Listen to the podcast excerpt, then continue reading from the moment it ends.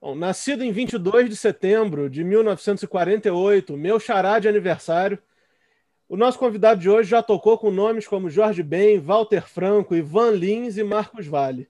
Ele tem dois discos solo na bagagem, mas ele está aqui hoje para falar sobre sua lendária banda, O Terço, e o seu cultuado álbum Criaturas da Noite. Voando com a gente no disco voador, hoje está o grande Sérgio Heinz. Sérgio, muito obrigado aí por ter participado, por ter topado, sabe? Estou muito feliz de falar com você. Tá tudo bem bacana, por aí? Ramon, bacana. Tudo bem, beleza, é um prazer também.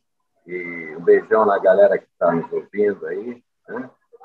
Isso aí. Bacana. Sérgio, eu queria começar, antes de qualquer coisa, perguntando a você o seguinte: quais foram os primeiros discos que você teve na vida? Os primeiros discos que você curtiu, que você ouviu? Ah, cara, eu ouvia comecinho mesmo, é muito Beatles, né? Beatles, Birds, né? Dave Clark Five, Dave Clark Five, né? É, que mais? Collins, é, e por aí vai, né? Essa galera aí. Aí depois veio a fase mais progressiva, né? Pink Floyd, Genesis, né? Jethro Tull, e que mais? Então, aí comecei a ouvir essa galera. E aí começaram a aparecer os brasileiros também, né? Terreno Baldio, São Nosso de Cada Dia, né? Os Mutantes, viajamos muito, Mutantes, né? fizemos um projeto juntos, é, tocando Beatles, né? A gente, cada um fazia um show, eu sou o seu completo, e depois os oito subíamos no palco vestidos com a, com a fada do Sgt. Peppers e tocávamos Beatles. Chegamos a fazer no Municipal de São Paulo. Né? Olha aí. Muito legal. E deixa eu te perguntar, você chegou a ver algum desses ídolos estrangeiros ao vivo? Você chegou a ver o Gênesis, o Pink Floyd? Você viu algum show desses caras? É, o que mais me impressionou é Pink Floyd, Palácio de Forte, e som quadrofônico, é, um balé de Marseille, né? era o, o coreógrafo e bailarino era o Roland Petit, né? E foi um show memorável, né? Que ficou na história do, Pink Floyd. E foi uma história engraçada. A gente foi tocar no Midem, festival do Midem, né? O terço, o terço, Marcos Vale, Maria Bethânia representando o Brasil. E depois a gente ficou passeando pela Europa. Daí a gente foi para Paris quando a gente chegou em Paris, a gente pousou em Orly, pegamos um ônibus no centro da cidade para poder ir para o hotel, né? e um monte de lambe-lambe, né? Pode tal. Sim, pode. Que dia, hein, Gabriel? Tal. Hoje, que hora? Não, caramba. Aí entramos numa, umas malas, cara. Aí pegamos um táxi, voamos lá no Esporte de Paris, chegamos lá, não tinha mais ingresso. Aí tinha os cambistas lá, vamos pagando muito, 150 dólares o ingresso no ginásio, era tipo 50 dólares, né? A gente pagou 150. Então, é, mas a gente não podia perder, né? Acabamos entrando e assistindo um show meu, inesquecível. Caramba!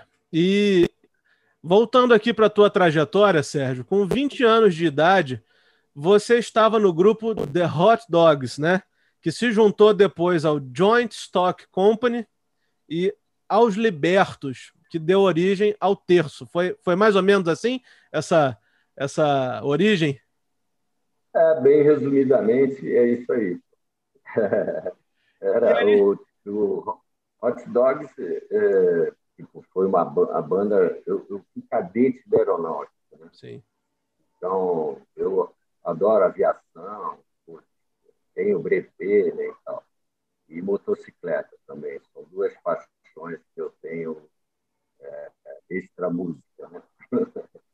e lógico que a música está em primeiro lugar, mas depois vem a motocicleta, vem a aviação. Então, só ando de moto, detesto andar de carro, Aí daí, é, Hot Dogs eu, eu, tive uma banda dentro da academia lá, em Barbacena, né? e depois, quando eu saí da academia, eu já montei esse hot dog. Né? E aí, é, toquei contrabaixo, e o meu primeiro baixo foi um violão. Eu peguei o violão, comprei um encordoamento de contrabaixo, comprei uma craveira, tudo de contrabaixo, instalei no violão, durou uma semana, né? empenou tudo. Aí tinha o pai do guitarrista, que foi meio pai patrocinador da gente. Aí ele foi, entrou numa loja, ele era todo empolgado, entrou numa loja aí no Rio de Janeiro e comprou tudo para gente. E a partir daí a gente começou a fazer vários shows. E, e essa banda, a gente chegou a ser banda de apoio do programa Flávio Cavalcante. Tivemos um programa na rádio. É, como é o nome da rádio? Esqueci até o nome da rádio.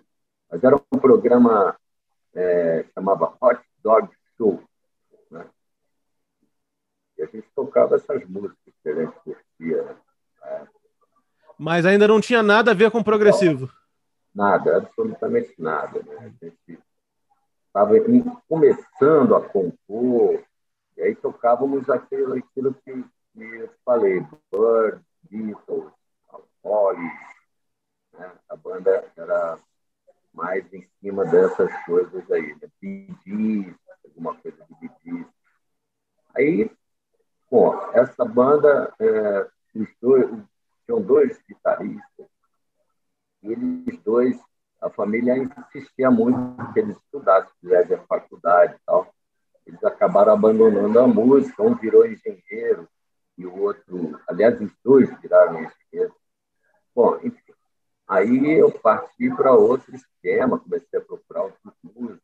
Então aí começou a história dos libertos, né? o Joyce Company se uniu, é, eu montei os libertos, e depois o Jorge Amiden, que era do Joyce Company, levado por, pelo irmão dele, o Mário Amiden, né? É, foi assistir um show dos libertos, e eu só tocava música autoral.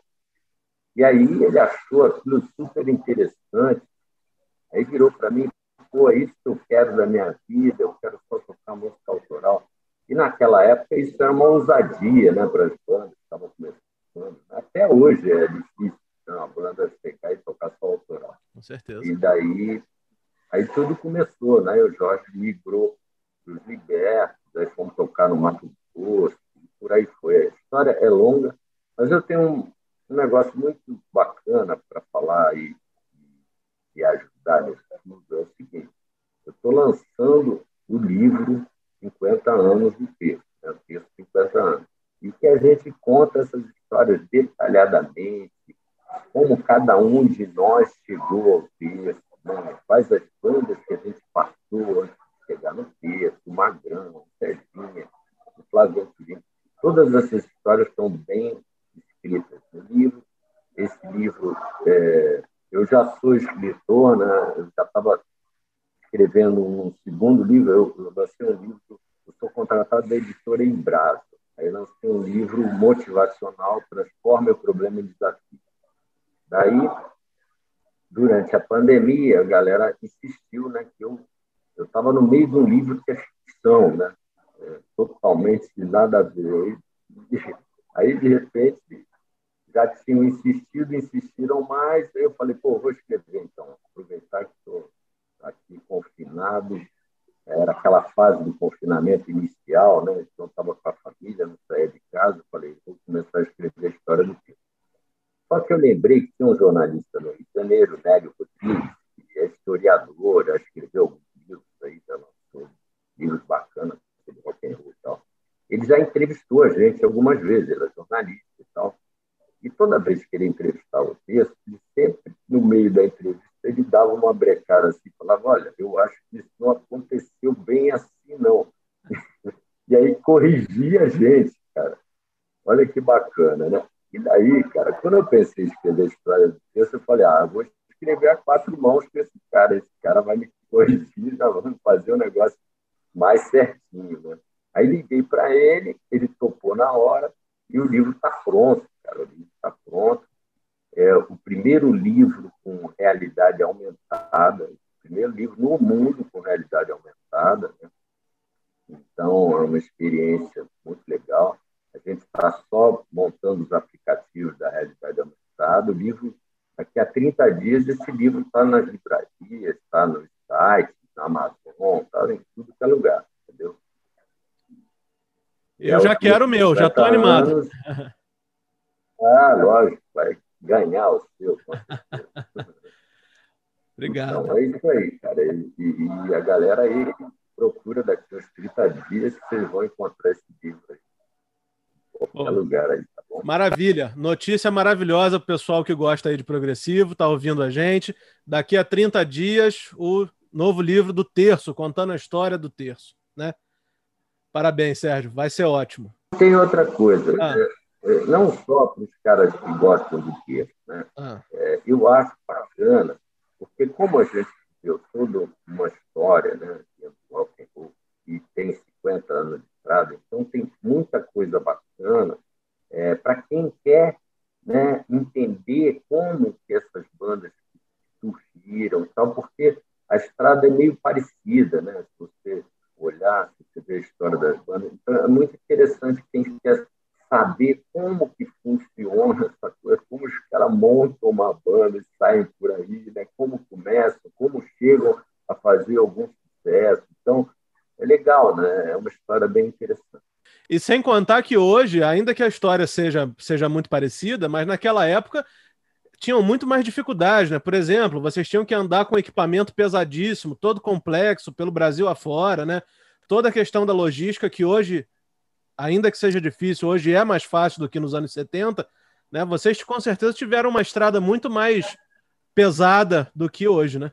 É, para você ter uma noção, os libertos, quando a gente foi tocar no Mato Grosso, lá em Corumbá, é, eu fui com uma Kombi em que estava todo, é, todo o equipamento de palco, né, que a gente chama de backline, e o PA, né, que é equipamento de frente. Está tudo dentro da Kombi, mais a gente.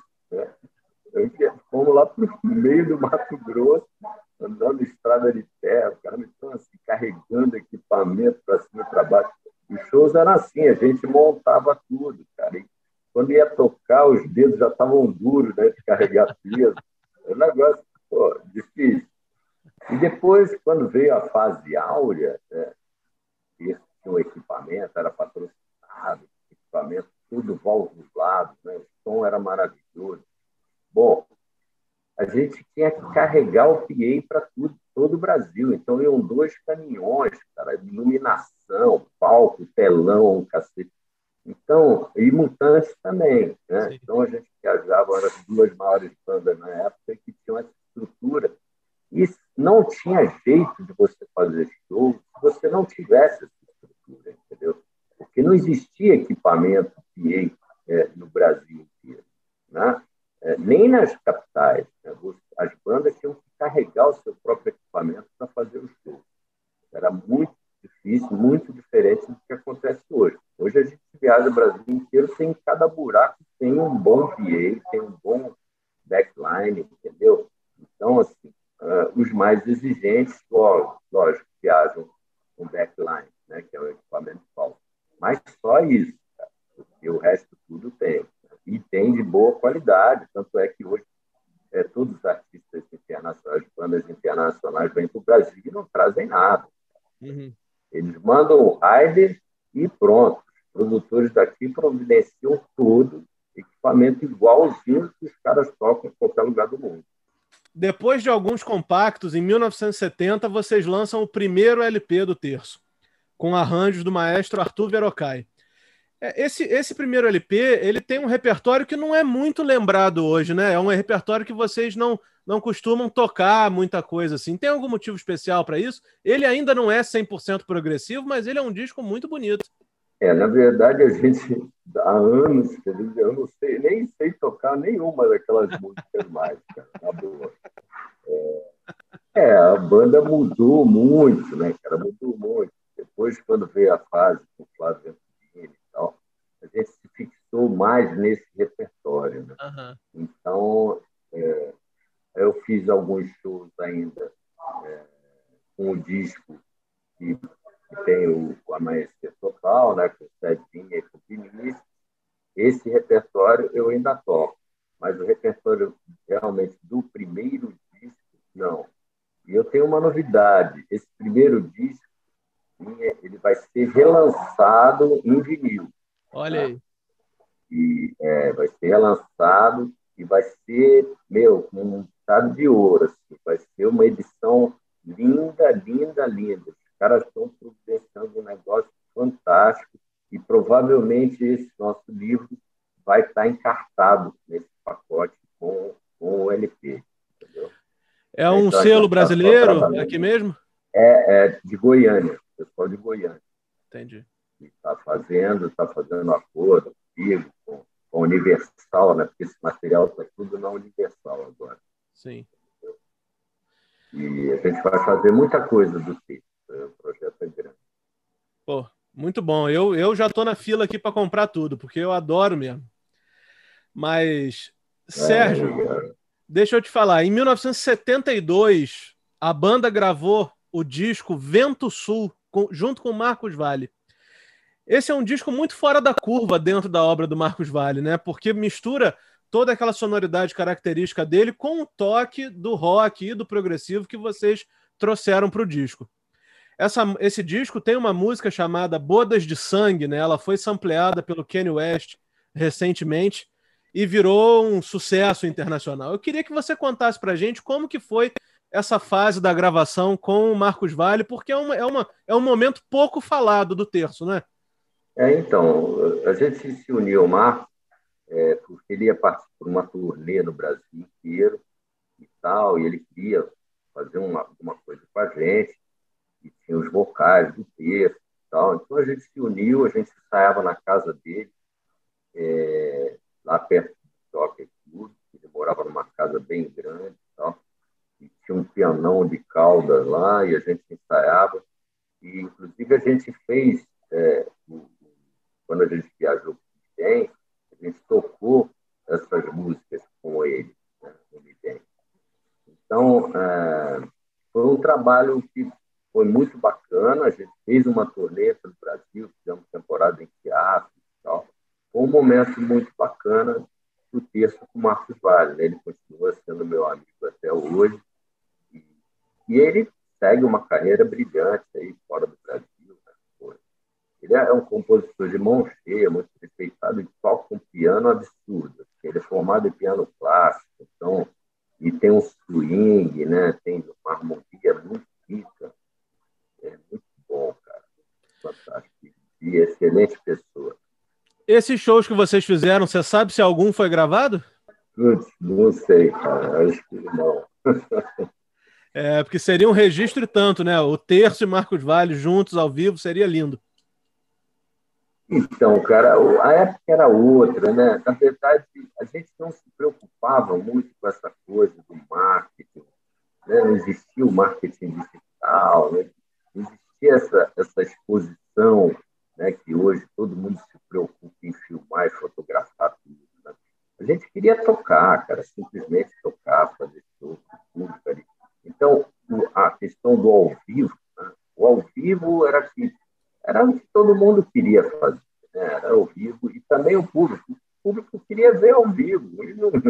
Tanto é que o, o, o texto viajava o Brasil inteiro, tocava em ginásios lotados, cara, naquela época, fazia fila, ninguém acampava nove horas da manhã no, em volta do ginásio para o show às nove da noite. Né?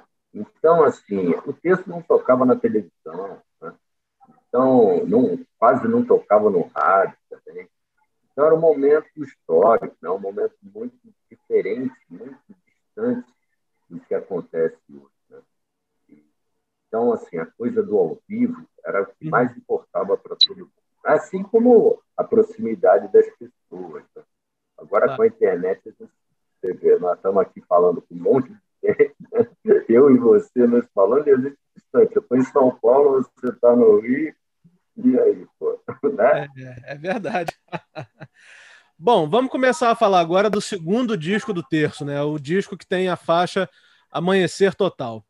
É, Estou mostrando aqui a capa, o pessoal que está vendo a gente no YouTube está vendo aqui a capa. E esse disco, Sérgio, é, na minha opinião, um dos grandes marcos do rock progressivo brasileiro, porque ele já começa com uma pedrada, né, que é a faixa Deus. O que, que você lembra da criação dessa faixa, de como foi a, a, a elaboração no estúdio? Como é que foi essa, esse momento assim da criação da faixa Deus? Ah, cara, sinceramente eu não lembro desse detalhe. Não lembro mesmo. Como que a gente criou essa música. É, mas, assim, é, a gente se reunia, né, cara? Toda essa fase aí de composição é, de texto tiveram muitos momentos, né? Reunia eu, o Cezinha, o eu, o Jorge Amiden, enfim, a gente ia compondo, dependendo do momento, da hora que a gente se encontrava, que a gente estava junto, né? E foi assim, caminhando. Depois fiz com Criaturas da Noite também, tinha um sítio lá que a gente ensaiava. É, quando o Flávio entrou para o também ele trouxe uma bagagem de composições. Ele estava em Belo Horizonte só compondo, né? e a gente tá, já estava na estrada, então ele veio enriquecer muito o trabalho de texto também com o repertório e as composições dele. E aí, o que, que você pode contar para gente desse lugar maravilhoso que é a Lagoa das Lontras? Uma outra faixa do disco. é, então, cara, aí foi uma viagem que eu fiz com o Vinícius Santuário. Uhum. Então, a gente foi para esse lugar maravilhoso. E, e é um, um, lugar que tem uma lagoa mesmo, né? Estou na casa, uma casa bacana. E é só só a natureza, né? Então me inspirou para eu escrever, para eu escrever essa música. É aqui no Rio, a Lagoa das Lontras? É, é, é no Rio. É perto de. não sei explicar como. Não faço a menor ideia. Não, eu já pesquisei, parece que é perto de Patido Alferes, Miguel Pereira, por ali na Serra, né? É, é por ali, é por é. ali. Sérgio. Eu só fui essa vez para esse lugar, nunca mais, nunca mais fui, não, não faço ideia como chegar. Eu teria que pesquisar que nem você para chegar lá. Mas pelo menos saiu uma música maneira, pô, uma música foda. É. Sérgio, o disco se encerra, né? O lado B do disco, na verdade, é se encerra com o amanhecer total, né? Eu acho que essa música é um dos grandes momentos, se não o maior momento do rock progressivo brasileiro, né? onde o, o, o disco chega na, perto daquelas longas suítes que tinham nos discos ingleses, como Echoes, como Supper's Red, do Genesis, né? Queria saber de você quais são as lembranças que você tem dessa faixa e se é verdade que existe aí um intercâmbio, né, com outro lendário grupo de progressivo, o Módulo 1000, já que é o Luiz Simas que tocou o teclado nessa faixa. Como é que foi o amanhecer total? Então, uh, era aquele momento de experimentalismo que aconteceu é, com a gente, acontecia no mundo inteiro. É, o rock progressivo é uma, naquele momento, ele era uma mistura do erudito né, com o rock e com a é, da região. Né? Bom, os ingleses misturavam o folclore deles com, com rock and roll que nós misturamos a música, a MPB, né, com rock e com erudito também. Uhum. Então, é, essa fusão misturou, né? O texto é uma mistureba, aquela época toda, né? Depois, com, com Criaturas da Noite, também a gente misturou isso. Aí tem Criaturas da Noite, a, a música é uma valsa, né? Aí depois tem o 1974, que putz, é praticamente uma suíça. Né? É. Depois a gente gravou até uma música que chama Suíça. Né? É, isso mistura muito o erudito. Né? Aí tem, de repente, Queimada, né? que é um folk. Né?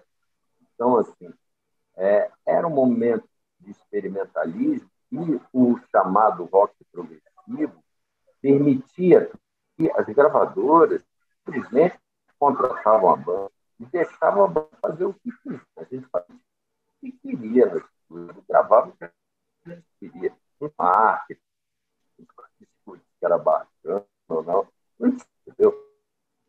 Então, assim, a liberdade total, né? E muitos anos, né? a partir da década de 80, é, a gravadora interferiu muito né, no trabalho das bandas. Né? É, o produtor interferia muito, a direção da gravadora interferia muito, né? o departamento de marketing discutia a música que ia ser trabalhada. Então, assim, é, a, a, coisa foi mudando ao longo dos anos. É, a gente viveu realmente um momento muito feliz, muito histórico, né? para a música, do modo geral, não só nós, todas as bandas do mundo inteiro, nessa época, né? porque era uma época de se experimentar tudo, estava tudo começando. Né? Cobram muito hoje dos jovens, pô, pô, mas ninguém cria uma coisa nova, porque, porque é muito difícil mesmo, porque tudo já se experimentou. Né? Então é muito difícil alguém sair com uma coisa muito nova. Então, é, foi um momento muito legal, né? Eu, agradeço muito a Deus ter vivido essa época, né? É, ter minha juventude é, viveu, eu vivi é, grande parte da minha juventude criando música, inventando histórias, fazendo show pelo Brasil inteiro, para alguns lugares, em alguns países. Então, é, eu acho que eu, eu fui, eu sou muito grato, né, por ter é, vivido é, geração aí, momento. Então é verdade que o Luiz, o, o, o Simas, né, o, o, Luiz Simas do módulo 1000 tocou teclado no Amanhecer Total. Tocou, tocou teclado. E, não, mas está no disco, né? Tá no disco. Então foi e um assim, intercâmbio é... aí com o módulo 1000, né? é, não, nós já tínhamos feito um show juntos. Uhum. fez o Aberto para Obras, sei se na história aí você soube desse.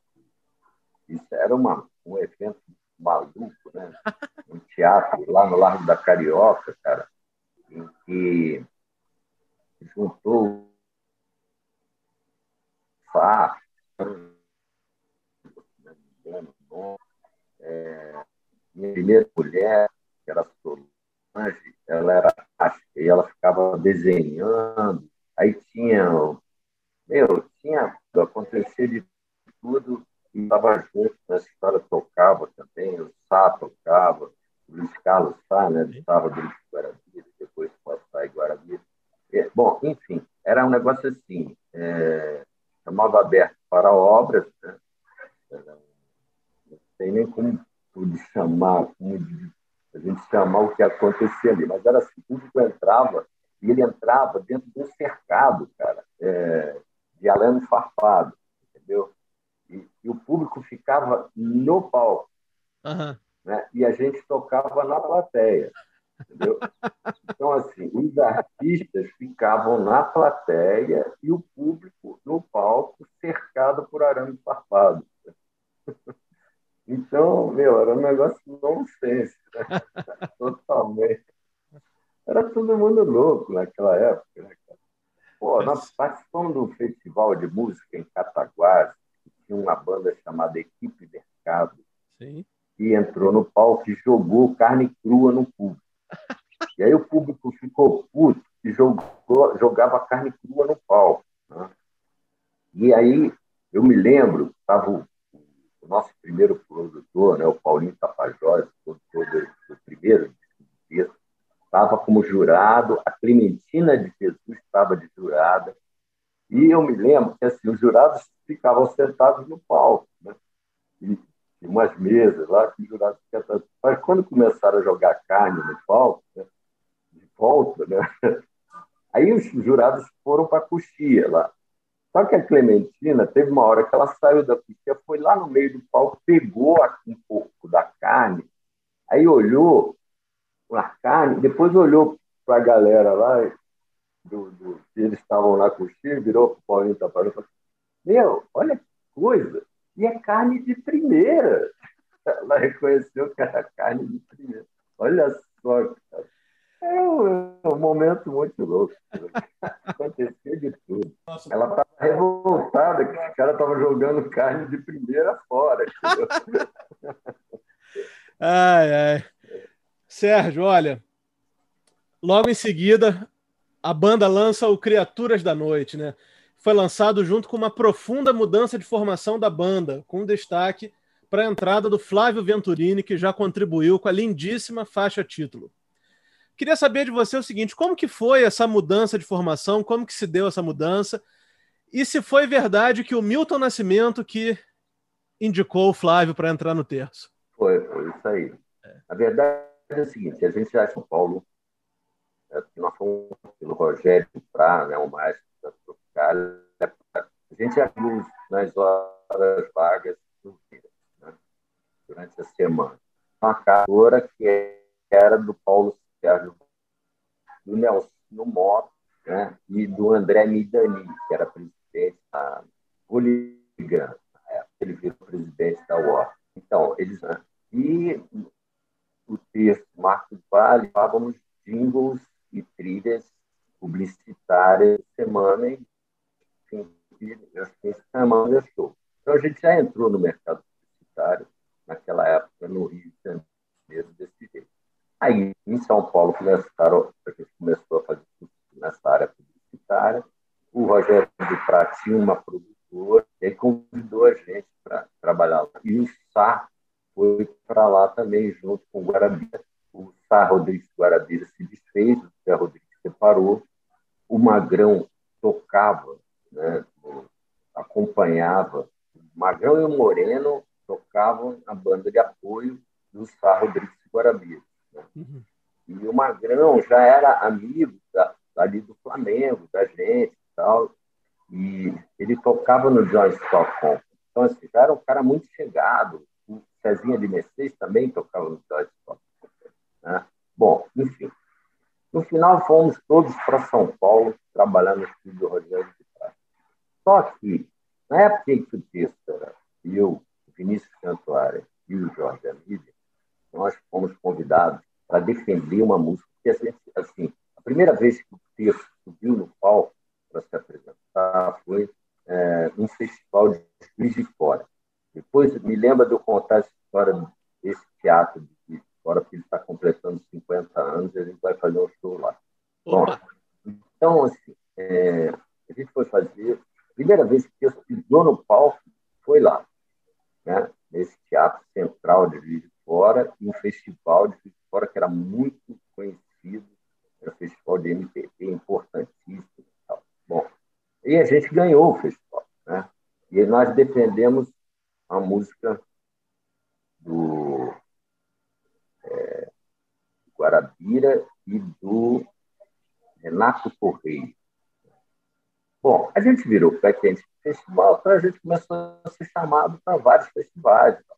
E daí teve um festival em Horizonte, né? em, em que tinham as dez músicas indicadas, né? das quais uma delas era do Flávio, ele já era parceiro do Flávio naquela época, eram muito amigos.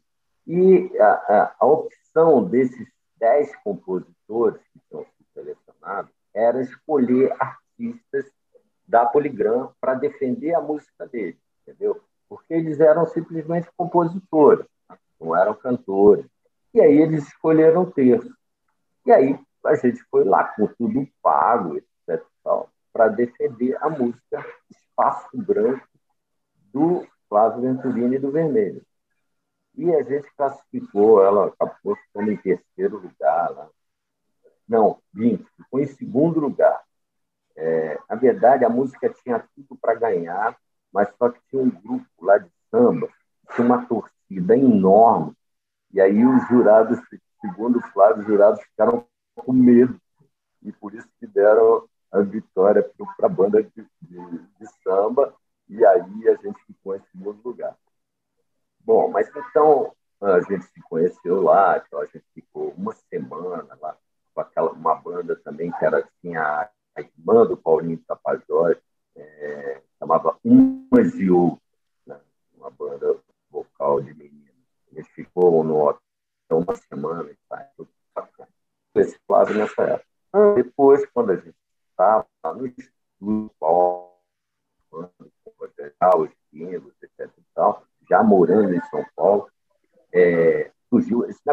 precisavam do tecladista, e o Sai Guarabira estavam lá também, estavam para acompanhar eles.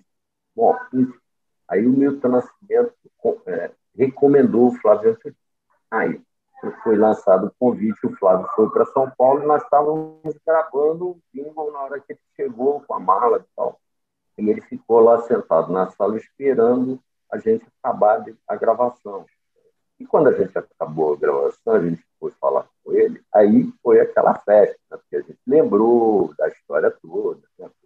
Eu sou o Flávio Antônio, lembra daquela música que vocês defenderam? Pô, que legal. Né? Então, aí ele entrou para acompanhar né, o Sai Guarabira e também para tocar no texto. Né? E ficou gravando o jingle lá com a gente. Legal. Essa foi a entrada dele. E como é que é a história do, do show de Juiz de Fora que você pediu para te lembrar? Então, uh, me ligou recentemente o curador lá do, do Teatro Central de Juiz de Fora, uhum. falando, pô, Sérgio, a gente estava fazendo uma pesquisa, o, o teatro está comemorando 50 anos. Então, nós estamos fazendo uma pesquisa aqui, descobrimos que o texto, 50 anos atrás, ganhou o festival aqui fora, tal, no Teatro Central, a gente quer contratar vocês para a festa comemoração de 50 anos do teatro. Aí eu falei, pô, lógico, estamos dentro. Então isso deve acontecer em outubro, dependendo do andamento aí do Covid. Mas, aliás, já temos dois shows texto confirmados. É... Tem um que já tem até data, que é 17 de julho, eu acho mais difícil de acontecer, em Barra Mansa. Um pouquinho antes do confinamento, é, a gente com focos, estava confirmada, já tinha data, já tinha flyer, já estava começando a divulgação é, no Vivo Rio, e a gente ia fazer outro show com ele. E daí veio o confinamento, veio o Covid e tal, e bloquearam tudo e parou. Só que a gente já tinha até recebido um terço do cachê, você tem uma noção como o negócio estava certíssimo. E os, os empresários estão aguardando a coisa voltar toda para ver se vai rolar essa turnê. Entendeu? Deve rolar, mas eu não acredito que role esse ano. Provavelmente no ano que vem. Eu dou palestra em escolas, faculdades de música, né? É, o tema da minha palestra é teoria do sentimento, né? porque hoje em dia as escolas ensinam muita técnica, e naquela época não existiam escolas. Nenhum, o Santana não sabe ler música, o Eric Clapton não sabe ler música, David Gilmour não sabe ler música, eu não sei ler música. Meu, ninguém estudou naquela época nada de música, né? A gente tirava. Eu comecei como contrabaixista e eu usava o estetoscópio do meu pai médico, porque o estetoscópio você ouve o coração grave, né? você só ouve grave. Então eu escutava o contrabaixo do Paul McCartney com o estetoscópio do meu pai para tirar os baixos. Então, é, aquela época era tudo só sentimento, né? Então uhum. eu acho que isso, isso, né?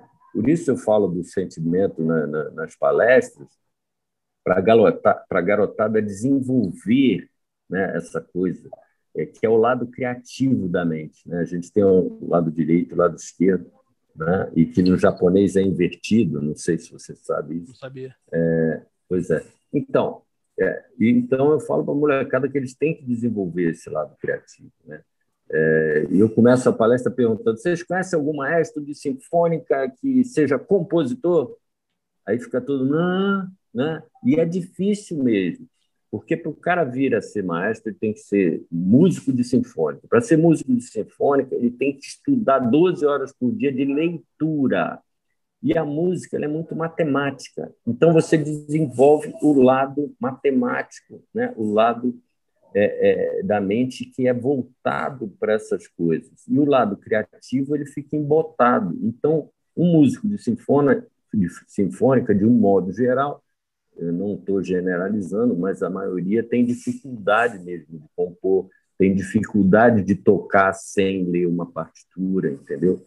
Então, eu acho que a gente viveu um momento muito importante e por isso isso acaba refletindo no valor da música, no sentimento que ela que, que tem aí a reboque dentro dessas músicas e por isso as pessoas valorizam tanto, entendeu? Eu Imagino que seja isso.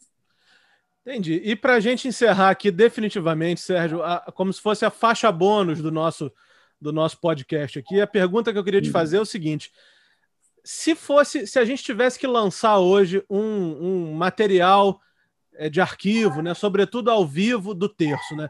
Vocês fizeram turnês enormes, fizeram turnês com a Criaturas da Noite, fizeram com a Casa Encantada, fizeram, enfim, várias coisas e também a, a famosa turnê que vocês fizeram com os Mutantes.